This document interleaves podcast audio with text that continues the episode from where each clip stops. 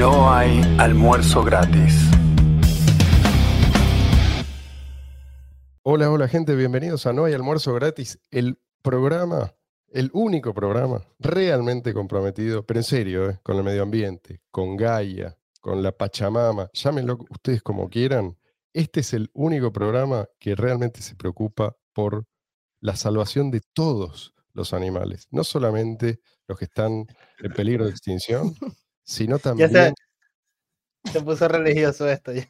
todos, ¿sí? desde los elefantes hasta las garrapatas. Nosotros no Oh. hacemos distinción como aquellos Ahora está dejando afuera un montón de microorganismos. También. Especistas. garrapatas. también. Para nosotros un- el vacilo de la tuberculosis tiene tanto derecho a existir, está al mismo nivel que la Madre Teresa. ¿Sí? ¿No pensaste en, en decirle a Chat, GPT cómo hacer una, una intro para el programa? ¿Y qué, de dónde te crees que saqué? Ah, son todas de ahí. Uh, No, no. no funciona. Hay que cambiar la estrategia. Luis, ¿cómo estás vos? Yo les adelanto, Luis está mal porque siempre tiene algún problema y siempre echa culpa a Maduro. O sea, Luis, tratemos de innovar. Decime, por una vez mentime, decime que estás bien, que no tenés problemas. A ver, No, yo, yo, estoy, yo estoy buenísimo. Aquí dentro de la casa está lloviendo y a mí me encanta la lluvia. Entonces estamos muy felices. y lo dice con la sonrisa. ¿viste? O sea, Luis, O sea que arriba tuyo hay un paraguas que no estamos viendo. No, pero en el piso hay un montón de tobitos.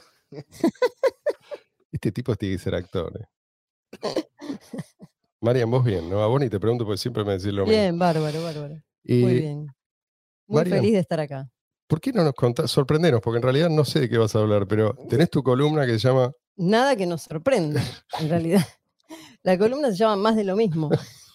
Noticias que fortalecen y cada vez más al efectivo electrónico P2P. Se ¿Por llama qué? A ver. Estados siendo Estado, ministerios siendo ministerios. Y esta vez le tocó a España. ¿Qué quieren de nosotros? En España, Hacienda va a imponer una fiscalidad severísima a las criptomonedas. Están preparando tres modelos de declaración de criptomonedas. Sí, aclaremos que ellos consideran que la persona que tiene criptomonedas es la que tiene una cuenta en un exchange o en alguna Sí, de sí, plataformas. Esto es Es lo único todo lo declarado, obviamente.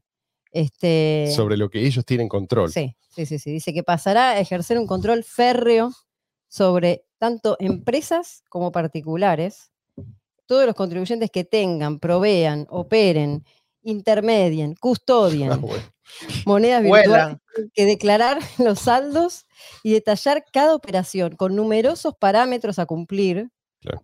Y si no cumplen con ese, esa cantidad de parámetros, van a ser sancionados severamente, lo que por supuesto acá en el artículo dice que puede expulsar a las pequeñas empresas y a, bueno, a los que no tengan, digamos, una... Y a los gran usuarios también. O sea, cobertura. por lo menos pretenden asustar a los usuarios, porque si lo que te dicen es que cada transacción vos tenés que registrarla, y además me imagino, no solamente la transacción, sino el tipo de cambio en ese momento, absolutamente Todo, todo. todo, todo. Prácticamente lo que te están diciendo es, no lo podés usar como efectivo P2P. La pregunta es si Yo eso- creo que esto es parte de una preparación del terreno para espantar a la gente Sí. del mundo cripto, que la gente esté aterrada de operar con criptomonedas, aterrada de ni siquiera tenerlas, para después, bueno, que las, que las CBDC exactamente, que, que las el- criptomonedas de bancos centrales entren, viste, como esto es, esto, con esto vas a estar a salvo, con esto Sí. no vas a tener problema, ningún riesgo de ir a la cárcel, ni de que te pongan multas, ni nada. Entonces, yo creo que esto es parte de esa preparación de, y bueno, sí, España está tomando la delantera porque, por lo que dice el artículo ahí, de todos los países de la OCDE, es el que más severamente está metiéndose con las criptos. Así que bueno, eso dice el artículo. Sí, yo creo que es, es eso que vos decís. O sea, que en que la gente identifique dinero digital con dinero estatal. Y el dinero estatal va a ser cada vez peor, o sea, con la CBDC. Pero yo creo que hay, mu- hay mucha gente que piensa en la CBDC como un cambio cualitativo. No sé, viene la CBDC y entonces, yo digo, está bien, eh, es importante entender a qué aspiran con esto, pero en realidad no está tan, no es tan distinto. Es Es más decir, de lo mismo. es más de lo mismo, es otro nivel de lo mismo. O sea, más de lo mismo, pero peor. Peor porque va a haber mucho más, con- o sea, va a ser mucho más fácil controlarlo, porque todo digitalizado es muchísimo más fácil controlarlo y como ya dijimos, mucho más fácil de censurar, bloquear cuentas, capturar ahorros de la gente y bloquear el acceso directamente. No, pero ellos no, ellos no te van a decir, ellos te lo van a vender como No. esto te da el acceso a, por ejemplo, UBI, sí, el ingreso básico universal, o esto te da el acceso a tales y cuales beneficios. Es decir, vos sometete y vos de esta manera vas a acceder a más libertades. En el fondo, ya sabemos esas libertades, son libertades que le quitan a otros, o sea, esto no hay almuerzo Sí, gratis. sí, ese- No.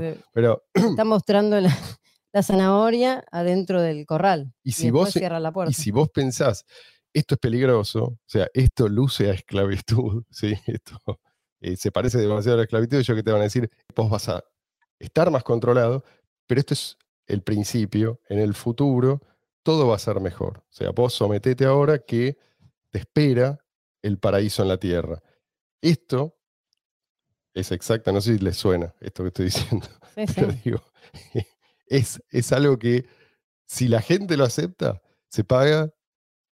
Más caro no se puede pagar. O sea, si, si, si, el siglo XX nos sirvió para aprender esta lección, yo no sé ya qué hace falta. Por eso tengo todavía la esperanza de que haya una, no digo todos, pero una masa crítica de la población que se niegue a aceptar esto. El- la, la CBDC. Es decir, probablemente todos van a tener que aceptar esto en alguna medida. La pregunta es si va a haber margen para resistirse, porque ese margen va a ser el margen que tengamos para a salvar al. sobrevivir. Sí, totalmente. totalmente. Bueno, paso al tema del día de la fecha. La vez pasada, ¿se acuerdan? No sé si se acuerdan, les recuerdo si no se acuerdan. Terminamos diciendo, eh, una de las objeciones era esto de- del precio. ¿sí? Dice, por un lado, eh, sí, ok, quizás vos tengas razón, pero mirá, mirá el chart. ¿Sí? Evidentemente, ¿sí? el mercado te dice otra cosa. El mercado está hablando y vos no lo escuchás. Bueno, sí, yo digo, bueno, esto lo desestimé. Dije, esto no es. En realidad no es un argumento, no merece una respuesta, pero no es un argumento. Pero después algo pasó en los grupos de Telegram y me hizo cambiar de opinión. No sé si ustedes, ustedes lo asististe a, a esto que voy a contar. Sí, sí. Entró un tipo, no sé quién es, pero no importa. La cuestión es que en realidad es el representante de muchos otros, no es por él en particular, pero entró como, viste, medio enloquecido. Che, ¿qué va a pasar? ¿Esto va a bajar o va a subir? ¿No? Y, le preguntaron, che, ¿pero qué onda? Era como que hubiera caído un tipo de otro planeta. Pero Sí, la verdad sí, que sí, sí. nadie- en esos grupos nadie está pensando, la gente está pensando en, viste, qué sé yo, construir, en apoyar lo que construyen, en eh, aumentar la, la utilidad, ¿sí? Para aumentar a su vez la adopción, en la adopción comercial, en fin, en todas estas cosas. Y este apareció, viste, como un maníaco total eh, a preguntar algo que nadie podía responderle. ¿Qué va a pasar con el precio? ¿No? Eh, entonces alguien pregunta, pero vos qué, qué onda? ¿Cómo, cómo llegaste acá? ¿Qué es lo que haces? Él dice, no, yo apuesto a, no me importa qué, si es BCH, si es Solana, si es lo que sea, yo apuesto y después lo cambio por USDT. Sí, Fíjate, sí, sí, sí. ¿no? Y esta, esta clase de gente es, es la gente que siempre pierde. ¿Pero por qué pierde? Porque están, no solo están desinformados, no quieren informarse. Tienen alergia a la información. Además de tener como un horizonte temporal, es como pegado a la nariz. Es alguien, después, en, el, en algún otro grupo vi que alguien ilustró este tipo humano con sus típicos comentarios y puso así, dice, el precio tuvo, ¿no? De BCH tuvo más o menos alrededor de los Planchado. 100 durante más de un año. ¿Qué decían? Ah, voy a comprar esta porquería. Eso decía esta clase de gente, ¿no? Después el precio se disparó, se triplicó prácticamente. Sí, no, más. Superó los 300. ¿Y qué es lo que decía esta clase de gente? ¡Epa! Me perdí. ¿Cómo nadie me avisó? ¿Sí? ¿Qué pasa después? El precio cae de 300 a, no sé, 240. 250, 240, lo que sea, y entra, y ahí es donde entró este, ¿no? Dios mío, sí, ¿qué está pasando? ¿Cómo no, cómo no hacen algo? ¿Quién va? ¿A quién le estás hablando? O sea, ¿entendés? Y además, ¿Quién va a pensar en ¿En los qué- niños? ¿en qué, en los se- traders. ¿en qué está ahorrando este tipo en USDT? ¿Sí? No solamente eso es algo que potencialmente se lo pueden congelar o se lo pueden apropiar, sino que puede literalmente desaparecer. Y él está contento con su así llamada stablecoin. Bueno, esto... No, pero Sí. él, está bien protegido porque también tiene tether de oro. Sí, existe eso también, existe eso también. Sí, se supone que. Y, y sigue, o sea, sigue el precio del oro. La cuestión es que ese precio está en una pantalla. No hay nadie, no hay nadie que te vaya a entregar oro a cambio de Tether Gold. Eso que dice. Pero bueno, esta gente no lo sabe. O sea, es la mentalidad de la oveja promedio, yo diría, ¿no? Estos tipos que, en el fondo, vos fíjate, hacen lo mismo que, lo- que los BTC Boys. Esto de estar pendiente del precio y únicamente del precio y sin saber de qué depende el precio, es justamente lo que hace el tipo que te pone el chart en la cara. Que te dice, te pone el chart, o sea, una foto, ¿sí? No, no una película que no sabe cómo termina, una foto y te dice, ya está, ya ganamos. Pero si vos te pones a pensar, es, si los fundamentos no están presentes, es al revés. Mm. Un precio alto, sin fundamento, no es un argumento a favor de ese activo, de ese bien. Es en contra. O sea, es un argumento en contra, del mismo modo que es un argumento en contra, o el precio de un Ponzi cuando es muy alto. O de algo que vos sospechás. Esto es un Ponzi. Tenés ¿no? la sospecha y tenés evidencia de que esto podría ser un Ponzi. Tenés un precio Alerta. altísimo. Eso te tiene que, exactamente, te tiene que alertar. Echemos entonces un vistazo Ahora hay rápido. una cuestión también psicológica de este tipo de gente, ¿no? Hay un, un grupo de gente de estos que son gente que pide opinión permanentemente, sí, sí, sí. ¿No? Eh, ¿Qué hago con esto? ¿Qué hago con esto? Para hacer cargo a los Para- otros. claro, es, eso es lo que iba a decir. O sea, la, la cuestión es pedir opinión a otro, bueno, por ahí tomar una decisión, pero sin hacerse cargo de la decisión que toman y después, bueno, uh, mirá como este, ¿no? O sea, o este youtuber me dijo, Sí. no me batió la posta, o este, ¿entendés? O sea, es como una cuestión psicológica de decir, Eso es lo mismo no que me voy a hacer piden, cargo. piden regulaciones. ¿sí? Por estos Obviamente, tipos, por estos tipos después tenés también, por estos son los que aplauden. Necesitan dicen, siempre- Necesito que alguien me reasegure. Pero si macho, si vienen y te reaseguran es porque ya no hay oportunidades. O sea, no me voy a hacer cargo jamás de tomar una decisión y No. hacerme cargo de que yo la tomé. ¿Entendés? Entonces, bueno, es eso. ¿Qué pasó con el precio? ¿Qué, qué, qué, qué hago? Díganme qué. ¿Entendés? O sea, nadie te va a decir, y en el grupo siempre se dice, nunca vamos a dar consejos Pero es que- de trading ni Pero es que además que- sería deshonesto. Eh, ¿Quién va a ver qué- cuál va a ser el precio en tal fecha. imposible. ¿Tomaste una decisión? Bueno, sí, Luis. No, eso me recuerda a, a la gente que viene de esa forma porque e- es lo más normal, entra a un grupo de Telegram o una comunidad y pregunta qué comprar. Ujú. Y, y- y- y la respuesta más sensata a decirle a esa persona es, mira, si, si tienes que preguntarle a otro qué comprar, lo mejor es que no compres nada. Sí, Tal cual. tal cual. Tal eh, cual. Quédate un rato, eh, infórmate un rato, eh, incluso métete a varias comunidades y contrasta la información y cuando tú sepas en tu propia opinión qué es lo que por lo que quieres apostar o, comprar o invertir o lo que sea, ahí compra. Pero si tienes que preguntar a un grupo de Telegram, después cuando el precio vaya en contra, te vas a ir a otro grupo de Telegram a, hablar mal de lo que te, de lo que te- Es que por y se eso, repite el ciclo. Sí, sí, Por sí. eso, Se porque- repite el ciclo y además el público se renueva, porque claro. estos algunos se cansan y se retiran, pero después entran otros. Pero la actitud es nunca hacerse cargo. O sea, lo, lo- lo Mm. importante es no reconocer que tomaste una mala decisión. Simplemente es hice lo que me dijo fulano y me fue mal. por culpa de fulano. Bueno, echemos un vistazo, porque hablábamos de fundamentos, a uno de los fundamentos más importantes de Bitcoin, ¿cuál es? La emisión, que es predecible y es decreciente. Esto es lo que siempre nos dijeron. ¿Por qué eh, esto se mantiene? Bueno, en teoría, ¿sí? porque esto les conviene a todos, siempre y cuando se respete, como siempre decimos, el sistema de incentivos original. Ahora, esto, lo que es BTC hoy, no es, no representa el sistema de incentivos original. No tiene nada que ver con eso. De hecho, los propios arquitectos de este, este nuevo modelo que sigue BTC y los máximos defensores, arquitecto me refiero, por ejemplo, a Peter Todd y defensores me refiero a Michael Saylor, ¿sí? máximo defensor de este modelo, ellos te están diciendo que BTC no cierra. Uno te dice, Michael Saylor ya dijo que los mineros a la larga mm, no van a tener suficiente incentivo y para resolver este problema, Peter Todd lo que dijo es, vamos a necesitar inflación. ¿sí? Entonces, estos mismos tipos te están diciendo esto. No es que es algo que estamos diciendo nosotros, son ellos lo que te lo están diciendo. Y Peter Todd, todo lo que sugirió Peter Todd, que tiene que ser de- eh, integrado al Se código, hizo. se hizo. ¿sí? Absolutamente todo. Más tarde, más temprano, se hizo. Por eso yo le digo a la gente, ¿no?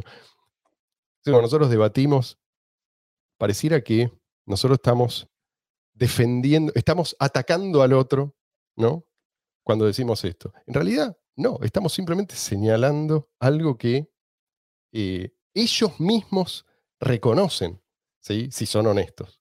Digo, por lo menos en esto, cuando Peter Todd dice, vamos a necesitar inflación para incentivar los mineros, tiene razón, mm. tiene razón. Si no hay suficientes transacciones, no se permite eh, un número creciente de transacciones, un volumen creciente, no, no cierra. ¿sí? Necesitas, como cambiaron el modelo, necesitas más y más ajustes. Uno de esos ajustes va a ser liberarse del límite de 21 millones. ¿sí? Deja que eso por un momento asiente en tu cabeza. ¿Qué es lo que esto significa? O sea, nosotros se supone que, ellos se supone que son los conservadores, los cosificados, los que no quieren ningún cambio, y entre otros cambios, ¿sí? van a cambiar lo que es supuestamente ¿no? una propiedad absolutamente fundamental e inmutable de Bitcoin. ¿sí? La cuestión no es que, esto, por supuesto esto se puede cambiar, la pregunta es, ¿por qué Satoshi Nakamoto dijo, pensó que esto no iba a cambiar. Porque a nadie le conviene. No le conviene al inversor, no le conviene al usuario, no le conviene al minero. ¿sí? ¿A quién sí le conviene? Bueno, piensen en eso, se la dejo picando. Porque aparte, el tema de la inflación, justamente es la característica que tiene Bitcoin, que no tienen dinero fiat, o sea, dinero inflacionario. Por eso te digo, ¿a quién le conviene? ¿Qué vino a romper?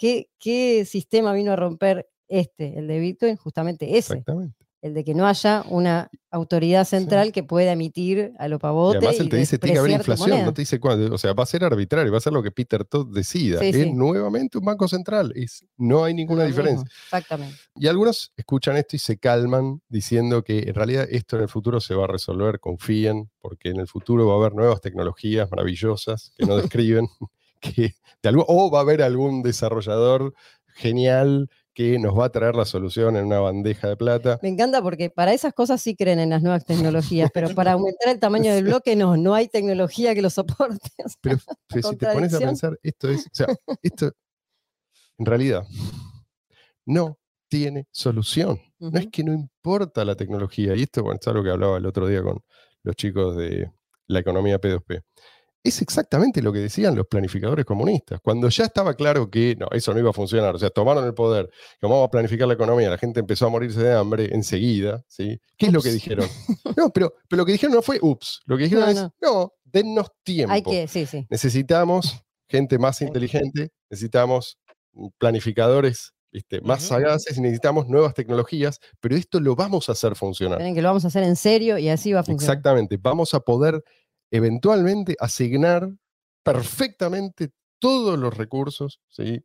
a cada quien disponibles sin precios, o sea, sin sistema de precios, sin cálculo económico descentralizado, porque el cálculo lo vamos a hacer solamente nosotros. Somos tan vivos, ¿sí? o vamos a tener tecnologías tan maravillosas que no vamos a necesitar mercado.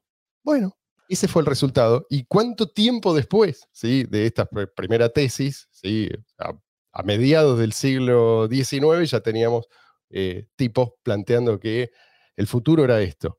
Estamos en el siglo XXI y seguimos, en realidad, protocomunistas hubo mucho antes, pero digamos que seamos justos. Comunismo. exactamente. Posta. Eh, y no es que es cuestión de otra vez volver a probar. No, no y no.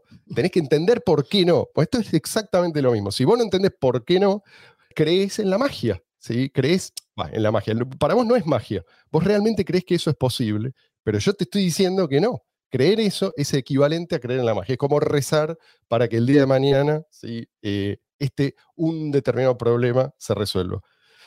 Sí, Luis, perdón, ibas a decir algo. No, digo que los creyentes del socialismo generalmente creen que lo que tienen que buscar es una fórmula. Incluso hay muy buenos matemáticos de ese lado. Pero ya, ya, en su tiempo, eh, Mises explicaba y, y, él decía, si el problema fuera encontrar una fórmula matemática, se las doy, pero es que el problema no es la fórmula matemática. Es que necesitas información futura, información cambiante, información que no está disponible y que incluso si llegara a estar disponible al próximo segundo o, al segundo de que la utilizas, cambian todos los factores. Entonces no se puede, no es una fórmula matemática. Incluso leí en, algún momento un libro de Jesús Huerta de Soto, que es Socialismo, Cálculo Económico y Función Empresarial, y el tipo trató hasta el tema de la inteligencia artificial, porque hay, hay socialistas que dicen, no, cuando llegue la inteligencia artificial, pero no, porque no es, no es una fórmula, es una cuestión de, de aceptar la realidad. Exactamente, exactamente. Entonces, ¿qué van a hacer el día de mañana cuando ese chart que insisten en mostrar ya no lo favorezca? Porque esto puede pasar. Digamos, ¿no? Eh, eh, incluso los más fanáticos no te dicen que no, esto ya está como de alguna manera impreso en la naturaleza de la realidad. No, o sea, pu- puede pasar, existe algún escenario, a vos te parece improbable, pero puede pasar, ¿sí? Que esto se dé vuelta, ¿sí? Que en realidad, eso, de hecho es lo que está pasando. Si vos te pones a pensar, antes Bitcoin, cuando era uno solo y respetaba el plan de Satoshi, el plan, quiero decir, el diseño de Satoshi, tenía el 90 y largo por ciento, 95, 96, 97, 98% del market cap total. ¿sí? O sea, algo cambió. Sí, así como cayó el, el market cap total, también puede seguir cayendo, ¿sí? Y puede superar cualquier otra moneda, no solamente BCH a BTC. De hecho, yo creo que es inevitable a la larga. Si insisten por este camino y no pareciera que... eh, yo no solo no pareciera que tengan la intención de cambiar, digamos, de cambiar el rumbo, sino que yo creo que ya no es posible. ¿sí? Esto es algo que hablábamos el otro día con los chicos. No voy a, no voy a meterme acá porque... E- En, en eso sí se osificaron. ¿eh? En eso sí se osificaron. Exactamente, hay muchas cosas que que no se tomaron. pueden- No, no es tan fácil, digamos, como hacer una actualización. No, tenés que desarmar un montón de cosas que eh, ya están integradas, ¿sí? So- forman parte de una estructura que vos no podés decir. vos- es probable que todo se desmorone si vos tratás de, Mm. a partir de ahora, respetar las intenciones de Satoshi Nakamoto. Si vos ya diseñaste todo para que esto sea oro digital o ellos, digamos, lo que el, el nuevo Como dice en la, en la cuenta esa, arroba Bitcoin de Twitter, que dice oro trazable, Sí, oro digital sí, sí, trazable. Bueno, di- sí, sí. de mismos lo dicen. Ya está. Bueno, esa, esa cuenta fue comprada eh, a, a una persona que era partidaria de Bitcoin Cash le- y esto lo contaron.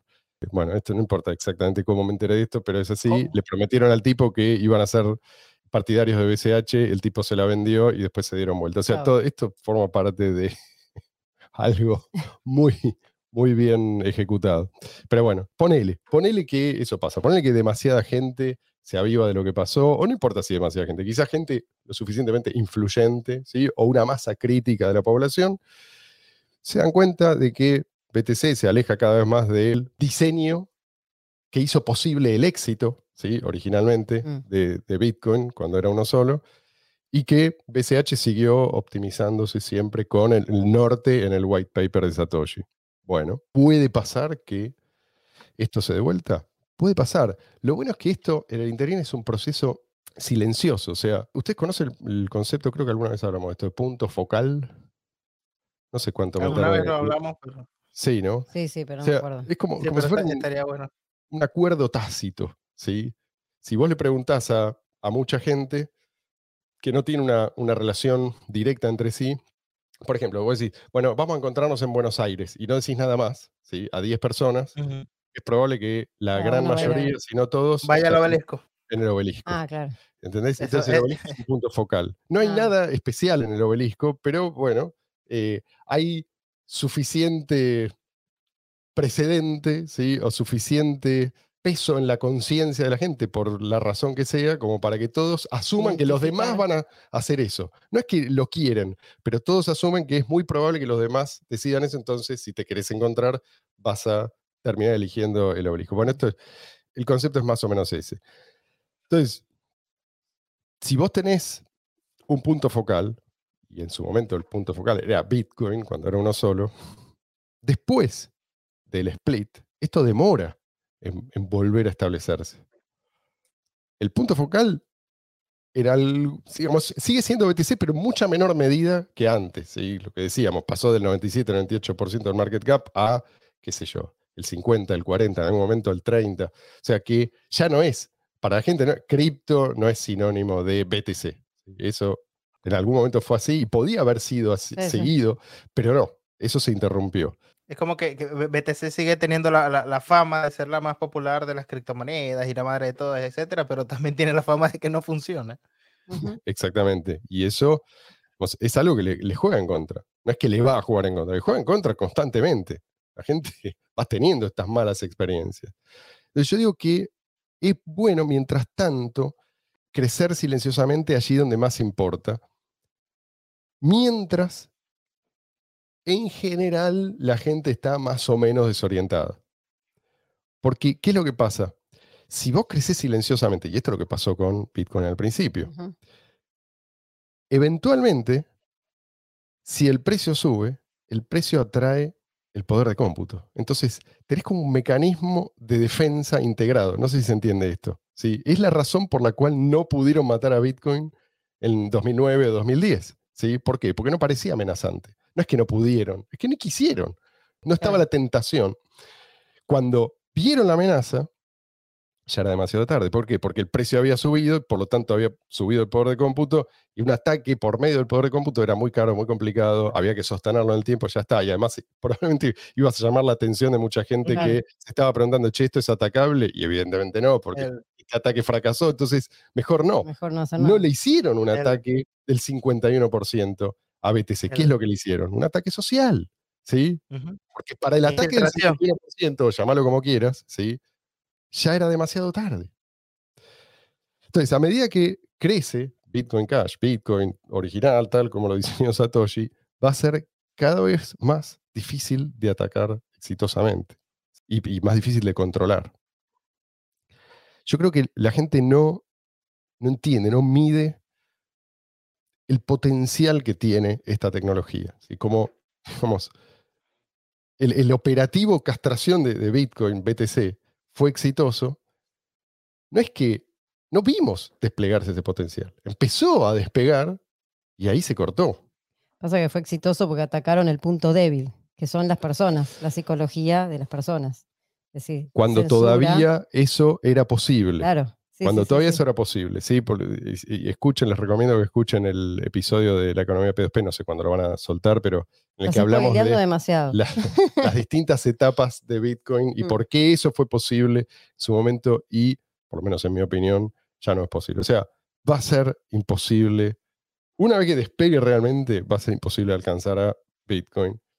Yo creo que eventualmente esto que llamamos Bitcoin Cash, creo que es, es probable que termine llamándose simplemente Bitcoin o simplemente Cash, no sé, pero digamos que si es lo que la gente va a estar usando, tampoco me importa demasiado el nombre.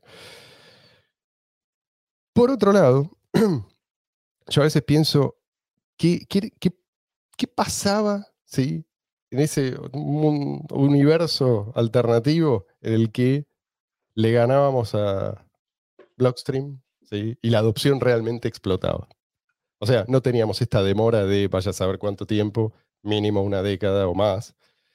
Y yo creo que trato de ser justo, o sea, no quiero decir esto eh, para yo complacerme, no, no, no es que quiero yo tranquilizarme ¿sí? y de alguna manera pintar esto como algo bueno cuando no necesariamente lo es. Pero creo que cabe la posibilidad de que un éxito en esa batalla tan temprano nos habría vuelto demasiado complacientes. No sé qué piensan Mm. ustedes. O sea que, que de alguna manera perder esa Muy batalla conscientes de los peligros, Los o sea, de- de, los riesgos, de quién tenemos del otro lado, de quién creíamos que estaba de este lado y en realidad estaban del otro lado. Todo esto, Y yo creo que eso también hizo que al- en el momento de decir, bueno, hay que separarse porque esto no da para más, el grueso de la gente que pasó de, de este lado es gente puramente convencida, o sea, 100% consciente de lo que pasó y Exactamente. 100% consciente de los fundamentos y de por qué está acá. exactamente, o sea, funcionó como una criba. hizo una especie, claro, de tamiz, de decir, bueno, los que eran, o sea, eh, posibles blancos de censura y de, de estar, digamos, no sé dónde estoy, qué sé yo, bueno, me- quedaron del otro lado. Los que realmente tenían la convicción, en general quedaron de este lado. Exactamente, fue una selección durísima. ¿sí? O Dura, sea, dura. Porque eh, esa gente terminó, algunos terminaron abandonándose al cinismo, yo diría, y está bien, eso se puede considerar una pérdida. Pero otros terminaron más vigilantes, ¿sí? en el buen sentido, quiero decir, más resistentes, más dispuestos a perseverar, a, a centrarse en el largo plazo. Y, y toda esta gente que quedó, que no son una mayoría, son una minoría, pero la minoría que importa. Es decir, es gente, por un lado, atenta a lo que es verdad, no, no al relato. Y por otro lado, resistente a la presión social. Son bichos raros, ¿sí? O sea, en serio, somos, quiero, quiero decirle a la gente que nos escucha, somos una unidad de élite. Ah, bueno. No, lo, lo quiero, quiero- quizás, quizás esto suena exagerado, pero digo, del otro lado no sabe, ellos piensan que somos nuevos. Me da la impresión, ¿no? Yo cuando enfrento a veces a tipos que por ahí no tienen muy claro qué es lo que pasó, o no les importa, ellos se sienten demasiado seguros porque tienen eh, o creen tener la corriente de su lado. Mm. Ellos no saben la cantidad de veces que a nosotros por ir contracorriente nos llamaron imbéciles. Ir contracorriente es a veces, La- las veces que nos llamaron macho. ¡Eh, macho! a veces significa estar en los, no digo siempre, significa estar en lo cierto, pero demasiado temprano. O sea que eventualmente la corriente puede cambiar.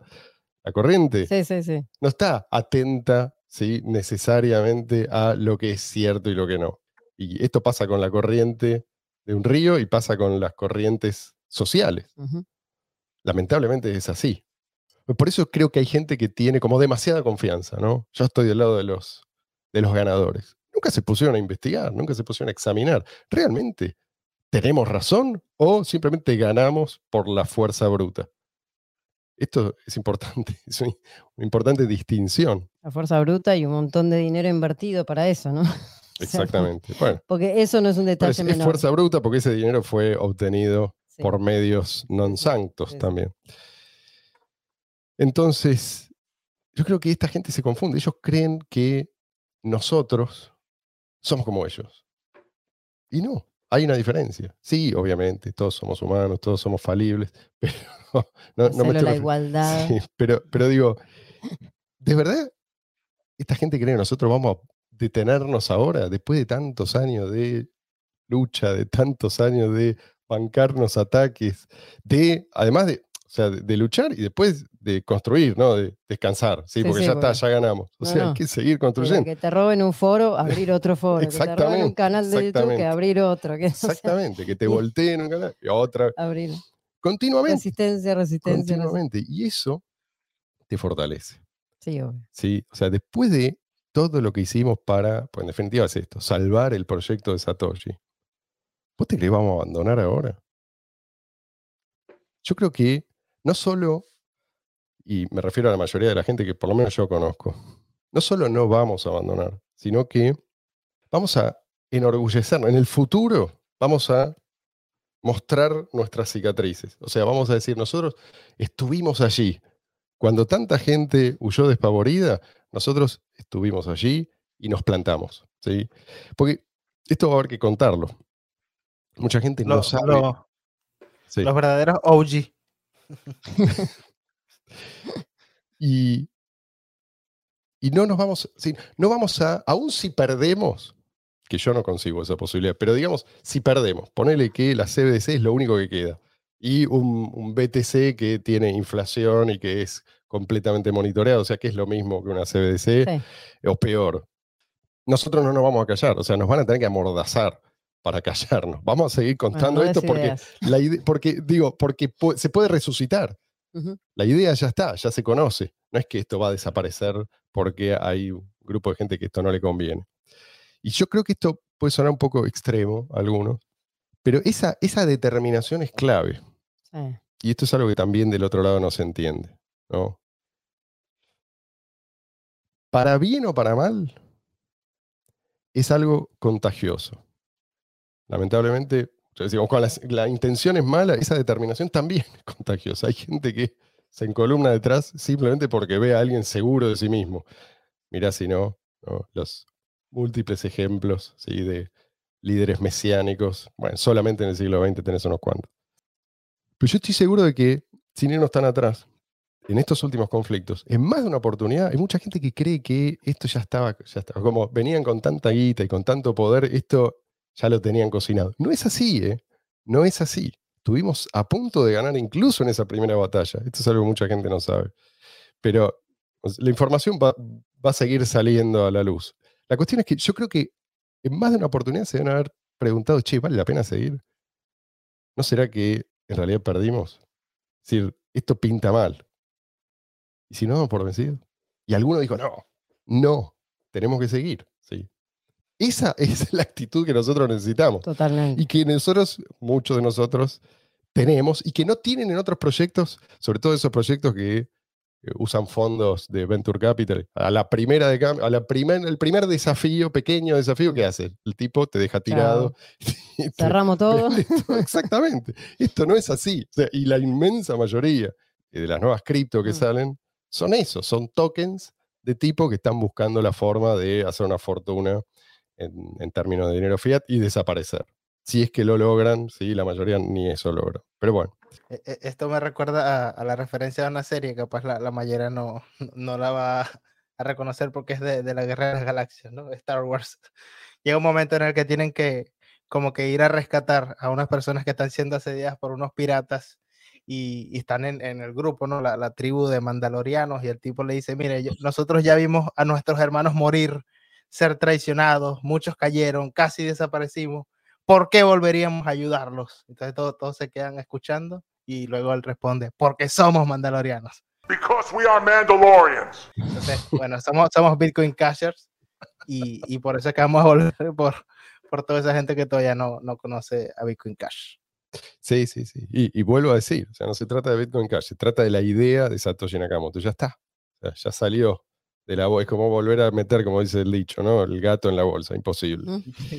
Ya, ya, ya, ya tengo una excusa para meter un clip de Mandalorian en, en el video. es lo que estabas esperando, Luis, tu momento. Sí, sí, por supuesto. Bueno, ahora, esto. No, es- porque aparte de una cosa, sí. lo que dijiste de la idea, hay mucha de la gente que sigue esta rama del proyecto que son amantes de la libertad, de la libertad de comercio, de la libertad económica, de la libertad de la propiedad privada. O sea, que lo que dijimos alguna vez ya, esta era la, que lo hablamos también cuando estuvo el Tucu en su momento, ¿no? Que esta era la, la piecita del rompecabezas Sí, que sí, sí, sí. faltaba, ¿no? Para un esquema de libertad en un montón de aspectos de la vida. Y entonces, una vez que ya probaste, ya sabes cómo funciona, sabes que es fácil, barato, sin intermediarios. Ya está, o sea, no, no, no importa. Y eso es lo más importante para mí, ¿no? Que las ideas tienen que ver con hacer, con vivirlo y con una economía, como siempre decimos, una economía sumergida, paralela, como la quieras llamar, que está funcionando permanentemente, que sigue funcionando y que la gente, una vez que sabe que eso está funcionando, no quiere cambiar, No. no quiere volver a- al control o a lo- Bueno, digamos, por eso yo digo que están Por, por eso lo frenaron a tiempo, porque esto nos permite de una vez por todas y por primera vez salir nada menos que del ciclo del estatismo, Sí, ¿sí? sí, del que eso. estamos envueltos hace, qué sé yo, por lo menos 5.000 años. Ahora, cuando yo creo que lo que pasa es esto, cuando vos decís, hablas de cambiar el mundo para mejor, esto suena tan al, al oído cínico, y es entendible por qué ¿no? es, uno es cínico frente a alguien que viene con ese discurso, porque tanta, en boca de tantos genocidas, se habló de cambiar el mundo para mejor, ¿sí? que suena vacío, ¿sí? Es, es o como vacío o te prende todas las alarmas. Una de dos. te prende las alarmas, exactamente. Eh, es decir, hubo tantas decepciones Sí. que eso es comprensible. Pero yo creo que acá hay un- una diferencia y es que esta vez estamos hablando de algo que ya está probado, ¿sí? O sea, tenemos con qué. Y, y por eso yo creo que eventualmente esto va a sorprender, va a sorprender a todos, ¿sí? Incluso te diría de las dos veredas, Mm. incluso a los que son partidarios también. O sea, porque en el momento que esto pasa con, con todas las tecnologías útiles, la adopción es exponencial. Y eso es lo que estaba pasando. Y eso es lo que frenaron. Fíjate que la gente, si puede, en general, huye de los servicios estatales. ¿sí? o el Estado monopoliza un determinado servicio o la producción de un ter- determinado bien, al poco tiempo ya es un desastre y la gente, tra- bueno, un ejemplo es la educación. La gente sí puede, paga educación privada. Pero ¿qué es lo que pasa? No basta con que lo que vos ofrezcas sea mejor que lo que te ofrece el Estado. Tienes que ser además resistente a la intervención estatal. Entonces vos decís, lo saco al pibe de, eh, o no lo mando al la- colegio estatal, lo mando al privado, pero después se tiene que comer el mismo programa Totalmente educativo. intervenido los programas y todo, y es No hay gran diferencia. casi Entonces, lo mismo, pero pagando. tenés que ofrecerle Pagando algo más, porque ya pagás por el otro igual. Exacto. Bueno, lo mismo, lo mismo corre para la moneda. Ujú. Entonces, hablemos un poco, ya hablamos bastante y no quiero dejar de hablar de estrategia. Es importante y es algo que probablemente le interese a muchos de los que nos escuchan. ¿Cuál es para mí, por lo menos, la clave del éxito Mm. de Bitcoin original, tal como lo planteó Satoshi Nakamoto? Priorizar al que acepta BCH. Sí. O sea, ¿entiendes, no? Parafraseando a Perón, para un Bicasher no hay nada mejor que otro Bicasher. Esto se llama, este- esto tiene nombre, esto se llama preferencia intragrupal. Me parece Sí, sí, importante que se, se entienda porque, eh, a ver, ¿qué, ¿qué significa? En la práctica, no ser solo un inversor. Porque el inversor está como despegado del proyecto, le interesa por ahí que el proyecto ande bien, pero no necesariamente está involucrado. Digo, no tiene nada de malo ser solo un inversor, pero si vos además, toma, obviamente, como mínimo, tomás posesión de tus monedas, esto es lo mismo, pero además las usás, aceptás BCH, difundís las ventajas entre, entre la gente que vos podés difundir, construís, ayudás a construir, apoyás a los que construyen. Esto es lo que a vos te hace partícipe y participar hace al éxito. Mm. Es decir, acá nadie puede darse el lujo, como pasó con BTC, de delegar esto en las instituciones. ¿Qué son las instituciones? Lo que te vienen a echar. ¿sí? O sea, los que ya son gigantes hoy en día, se hicieron gigantes muy a menudo de la mano del Estado. Entonces, no, no, no, sos vos el que tiene que hacer algo al respecto. Eh, Hablando de eso, si hay algo que caracteriza, por lo menos en nuestra experiencia en la comunidad que, se fue construyendo en estos últimos años, si hay algo que caracteriza a esa comunidad es justamente eso. El nivel de apoyo que hay, cada uno que acepta, enseguida la gente quiere probar, quiere ir a comprarle, este, incluso, bueno, nosotros mismos, yo po- podría ir a cualquier carnicería, voy a la carnicería de. Agustín, eh, y así en un montón de cosas, en un montón de rubros, este, Sí, sí. los libros, este, libertarios, bueno, hay un montón de gente, ¿no? No, no voy a Todo nombrar tipo a de todos, productos, sí, sí. porque si no voy a dejar a gente afuera y no quiero este, ser injusta. Pero mm, es, es impresionante el, el nivel de apoyo que hay en las campañas de Philip Starter también, cómo la gente apoya el- los proyectos de, o sea, los proyectos serios que, que se ven serios, se apoyan. eh, y eso Y cómo se filtran, además, a los, los que, hacen sí. fraude o hacen una cosa, una pantalla Sí, lo- nada los que no cumplen. no cumplen con las promesas. Y eso me parece que es muy importante porque muchas veces vos decís, bueno, qué lindo esto, qué sé yo, pero poner un poquito, ¿no? O sea, ¿Qué apoyar. necesitas en esta etapa? Si tenés que comprar, elegir ese lugar que, que acepta, porque vos crees que esta es la manera de, de llegar a una mayor libertad en un montón de aspectos. Es importantísimo y esto está funcionando y está pasando. Y eso, mm, para mí es, este, y, y sigue cada vez creciendo también. Creo que es importante entender, no, los voy a derivar al episodio ese que grabamos con la economía P2P, pero Dale en, esta, en esta primera etapa, este factor es fundamental. Quizás más adelante ya no lo sea tanto. Yo creo que va a llegar un momento en el cual se activan estos incentivos que Mm. había pensado Satoshi y ya la gente simplemente va a usar porque le sirve. En este momento tenés gente a la que le sirve por distintas razones y gente que está, digamos así, ideológicamente motivada. Pero volvamos a la estrategia. ¿Por qué, por qué las élites se mantienen en el poder? Bueno, por muchas razones, pero para mí hay algo que nunca falta. ¿sí? Este ingrediente no puede faltar. Y me estoy refiriendo a élites de cualquier, no, no, no a una élite global ni de un lugar, no, no, en general. ¿sí? Las élites que se mantienen mucho tiempo en el poder se defienden, sus integrantes se defienden mutuamente, entienden que tienen un interés. En este caso, digamos, Sí. muchas veces es, se defienden entre ellos perjudicando a terceros. Pero digo, nosotros si entendemos esto, ¿qué es lo que vamos a hacer? ¿Vamos a quejarnos o vamos a imitarlos en lo que hacen bien? Porque defenderse mutuamente, si vos no estás atacando a nadie, Eso se llama, eso es en beneficio mutuo, o sea, eso se llama cooperación.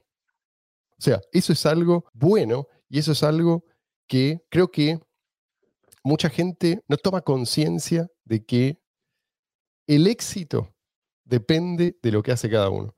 A veces parece poco lo que uno hace, pero uno no Mm. tiene idea de el impacto que puede tener en el futuro. Uno nunca sabe con quién está tratando, ¿sí? Esa persona que vos cambiaste hoy, aun si hoy no es influyente, el día de mañana puede ser súper influyente. Y si una persona se vuelve súper influyente y entiende esto, se puede volver un supernodo, ¿sí? A su vez. Sí, ¿qué tiene? A Luis le causa la gracia la palabra nodo, pero no, quiero decir, No sé, eh, nodo social. sí, no, sí.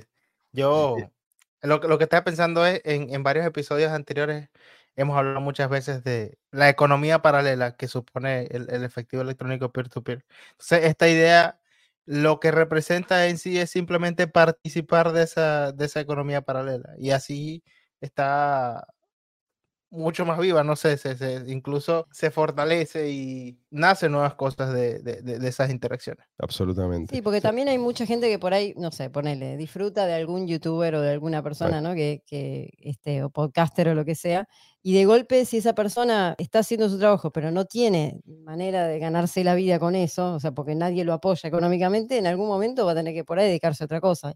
Y en este caso es lo mismo, o sea, el apoyo Ujú, incluso económico, ¿no? De los distintos proyectos. de- o sea, hablamos con Josué de BitGree y todo el Sí. mundo está probando BitGree y ven que funciona. Bueno, apoyar un proyecto que está recién surgiendo, incluso económicamente o con difusión, como vos decís, es la forma de que todo, como dice Luis, de que el resto del ecosistema crezca, ¿no? O sea, que los miembros interactuando y apoyando de distintas maneras hacen que todo siga creciendo. Es, es- a mí me parece súper importante y lo veo mucho en esta comunidad y por eso les agradezco a todos los que escuchan. Sí. Ahora bien, garantías. No, hay garantías no, En la vida no hay garantías. O sea, garantía de éxito, definitivamente no. Sí hay garantía de que si no tenemos en el futuro efectivo peer-to-peer, estamos jodidos. Eso sí. Ahora, ¿posibilidades hay? Absolutamente sí. Sí hay. If there's a chance, como dice el tonto y retonto. Pero no, acá hay una. La probabilidad no es despreciable, sí. Pero esto es a diferencia de BTC. BTC se autolimitó. En realidad, obviamente, esto implica ignorar la historia. Pero digamos que es como si fuera el Titanic después de haber pegado con el, el iceberg. O sea, todo pinta bien por un rato, pero ya está. Ya está condenado. Y la gente que nos escucha ya entiende por qué no vamos a repetir acá esto, algo que cualquier persona Mm. que entiende por qué Bitcoin funciona, entiende por qué Mm. BTC no funciona, por qué BTC no es Bitcoin. Bueno, así que mi pronóstico, para cerrar con esta serie, El oráculo. es el, sí, es el siguiente. Espera, Vamos a invocar. yo creo que la gente se va a ir moviendo en silencio, pero una vez superado cierto umbral, ya la brecha se va a cerrar de golpe. Para seguir con el, la analogía del Titanic, la gente va a saltar a los botes salvavidas. Pero esto es así. Si vos te dicen, no, vos tenés que tener tu nodo y tenés tu nodo, pero de una red que no podés usar, pues quiere decir, ¿para qué querés una red? ¿Y para qué querés una red con montón de poder de cómputo si no sirve, no sirve a su propósito original? Es decir, la gente en algún momento va a decir, no, estoy rodeado de imbéciles que dicen imbecilidades y voy a eh, Mm. tratar de empezar a alejarme de esta gente porque empieza a ser peligroso para mí. Bueno, es Mira. importante que esta red tenga los botes salvavidas suficientes para albergar a todos los que vengan. ¿no? Lo que ocurre es que la inmensa mayoría de la gente hace lo que ve que los demás hacen. ¿sí? Por eso digo que va a ser lento y de golpe rápido, ¿sí? Porque primero la gente tiene que entrar en pánico para moverse. En general es así. Digo, la gente, porque la gente no está tan informada ni tiene por qué. Entonces, se mueven por intuiciones. El otro día un tipo, un pibe, no me acuerdo quién era, pero en Telegram decía, decía, no puede ser, después de haber entendido esto que nosotros explicamos una y otra vez, decía, no puede ser, no puede ser, me niego a creer que la gente, dijo literalmente, que la gente puede ser tan idiota, ¿sí? Y mi respuesta es, no sé si le respondí esto, pero no es que sean idiotas, es que se están moviendo como manada. Y esto es algo que muchas veces hace gente inteligente. No hace falta ser un idiota para ser víctima de ese poder, de ese influjo, del hechizo de las manadas. Pero bueno, a medida que nos acercamos a la hora del programa, yo voy tratando de redondear.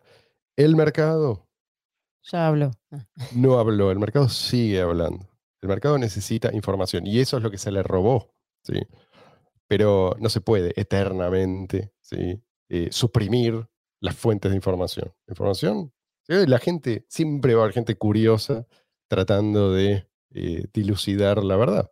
Entonces el mercado sigue hablando, no importa si vos tapás los oídos, eh, eso no cambia, la naturaleza del mercado sigue hablando y seguirá hablando.